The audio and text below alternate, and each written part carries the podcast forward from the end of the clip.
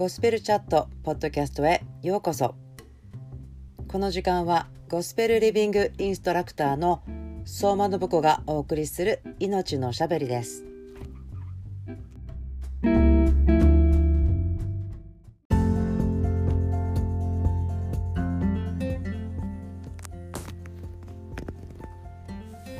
皆さんこんばんは。ゴスペルエッセンスライフの相馬信子です。23 day チャレンジゴスペルチャット Day5 へようこそ。23日間の間毎日信仰希望愛をセンターにして命のおしゃべりをしていますが今日は平安ということまた平安が奪われてしまったように感じる時どうしますか？ということをえある方のクエスチョンというかトピックとしてお話ししてもらえますか？っていうですねリクエストがありましたのでそこから少しお話ししたいと思います。えー、ではですねそのトピックをちょっともう一度言いたいんですけどもこのように書いてくださいました。平安が奪われるような出来事があった時どのようなことにフォーカスしていきますか？また平安が戻る感覚になるまでしばらく時間がかかる時どのようなことに気をつけたらいいでしょうか？そうですね。今のこの状況の中そして私たちの日々のチャレンジがあるけど打ち勝っていってますというですね私たちの状況においてはすごく、ま、的確な良い質問だと思います。ありがとうございます。私はこう思ってるんですけれども平安というものは私から奪われるものではないんですね。平安だと感じることっていうのはもちろんなくなっちゃうことはあると思うんですけれども平安というのは私にとっては個人なんですね。ある方なんです。なので私から平安は奪われることはありませんね。ちょっとそのことを読んでみたいと思います。イザヤ書の9章6節7節。一人の緑子が私たちのために生まれる。一人の男の子が私たちに与えられる。主権はその肩にありその名は不思議な助言者力ある神永遠の父平和の君と呼ばれる。その主権は増し加わりその平和は限りなくダビデの王座についてその王国を治め裁きと正義によってこれを固く立てこれを支える。今より常しえまで。万軍の主の熱心がこれを成し遂げる。私にとって平安平和というのはこの平和の君であるイエス・キリストなんですね。ですから私ですね個人的にすごくこうイメージして祈ったりとかするメディテーションが好きなんですけれども私はイエス・キリストという人にギュッとしがみつくのが好きです。それをすることで多分私はこう主にフォーカスをするんですけど私が頭の中に持つイメージっていうのは嵐の中でも寝ているようなイエス様の横でゴロッとしているとか。嵐の中で全然心配しなかったイエス様の横に立ってギュッと捕まっているとかですね。周りは嵐なんですよね。でもイエス様と一緒にいたらイエス様が平和の君なので私完全に守られるんですね。恐れる感情とかどうしようっていう気持ちは平和の君であるイエス・キリストの隣にいる。また霊においてはキリストのうちにある。そして精霊によって私の中に精霊様が住んでおられる。信仰を通してってありますから主が私の中に住んでいますよということをギュッと意図的に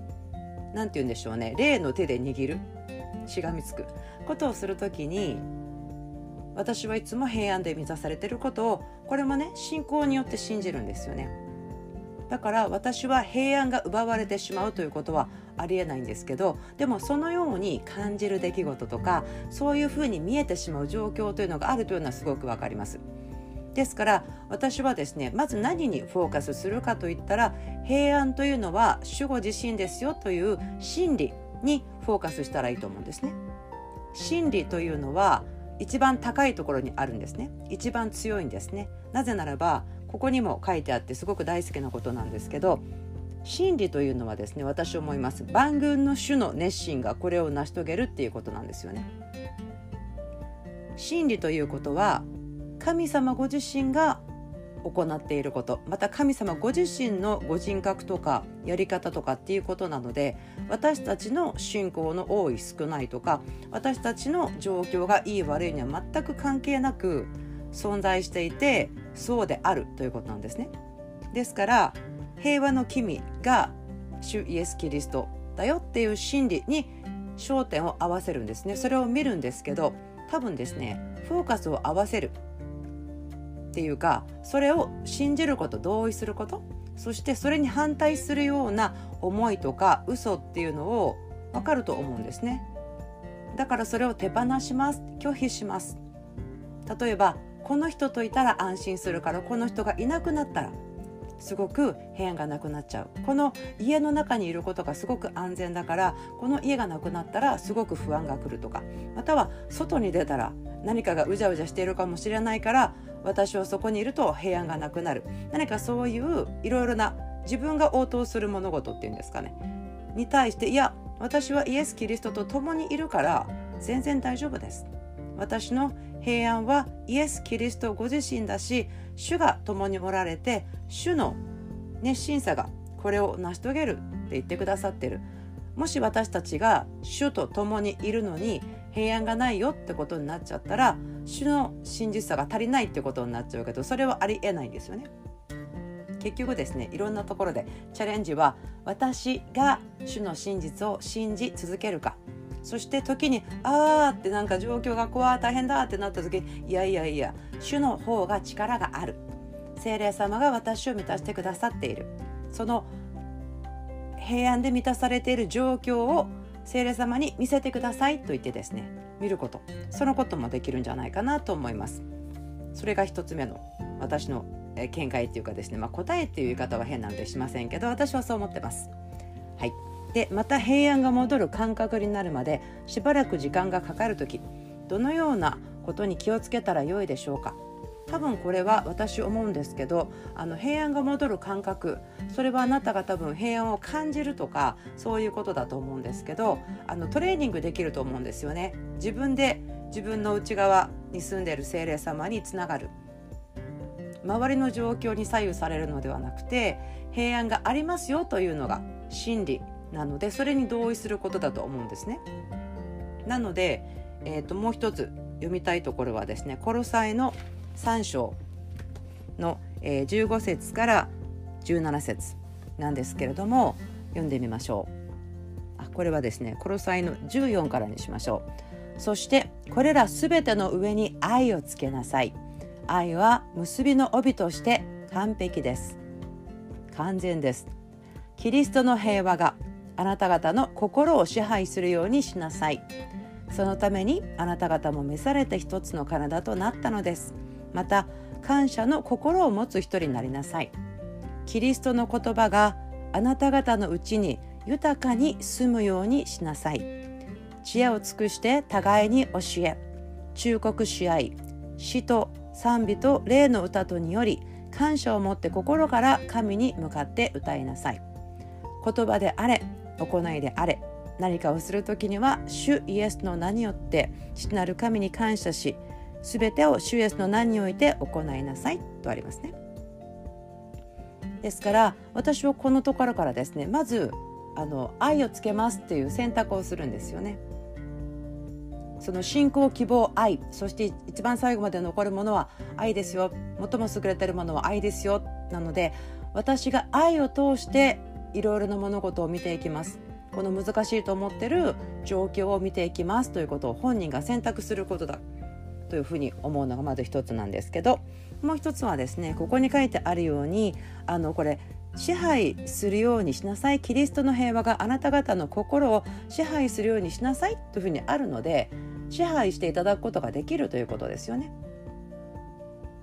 私の心がキリストの平和によって支配されないということを信じるのではなくてここで書いてあるみたいに私の心はキリストの平和によって支配していただけますというですねそういうことを信じるんですよね。他のあこんなことがあるからあんなことがあるからっていう起こっている周りの状況とか霊的な感覚に支配されないように真理を私は信じますということの中に成長できることが一つあると思います。そして感謝するんですよね。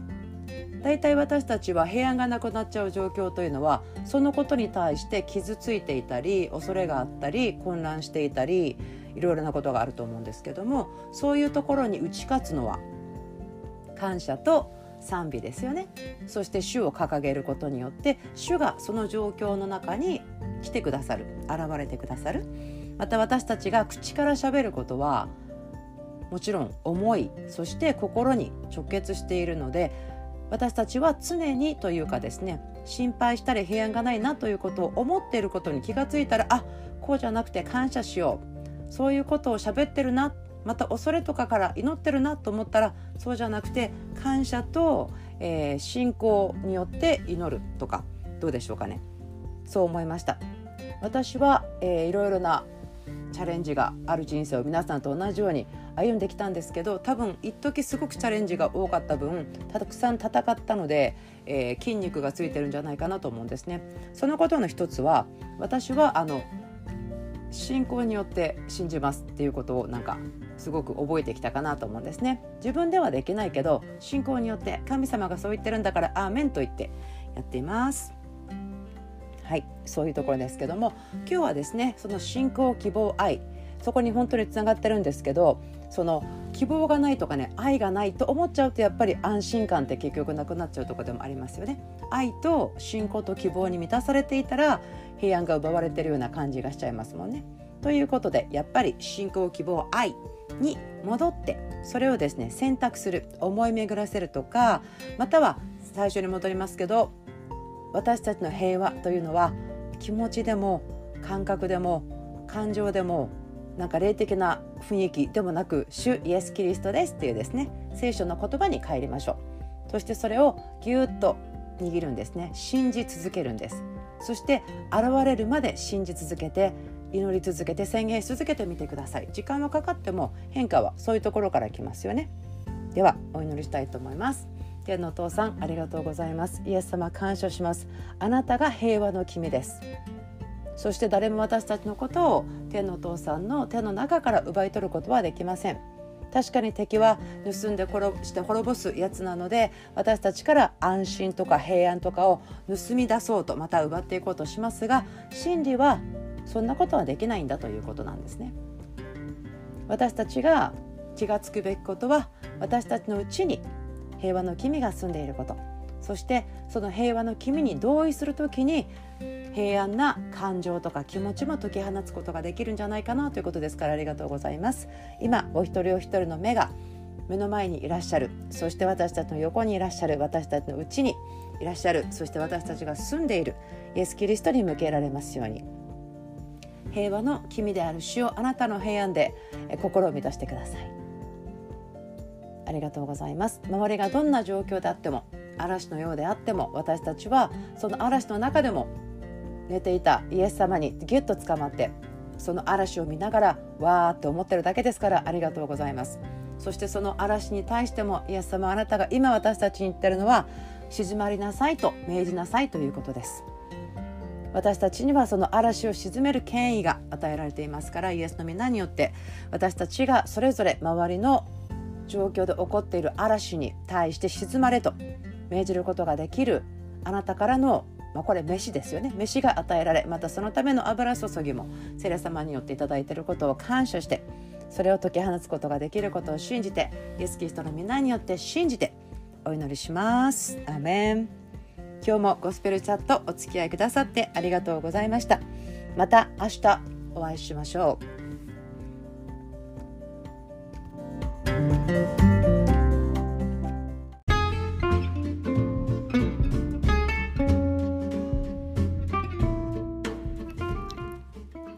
ゴスペルエッセンスライフのゴスペルチャットポッドキャスト聞いてくださってありがとうございました。今日があなたにとって天のお父さんの喜びと愛でいっぱいの日でありますようにイエスの皆によって祝福します。それではまた次のポッドキャストで会いましょう。バイバイ。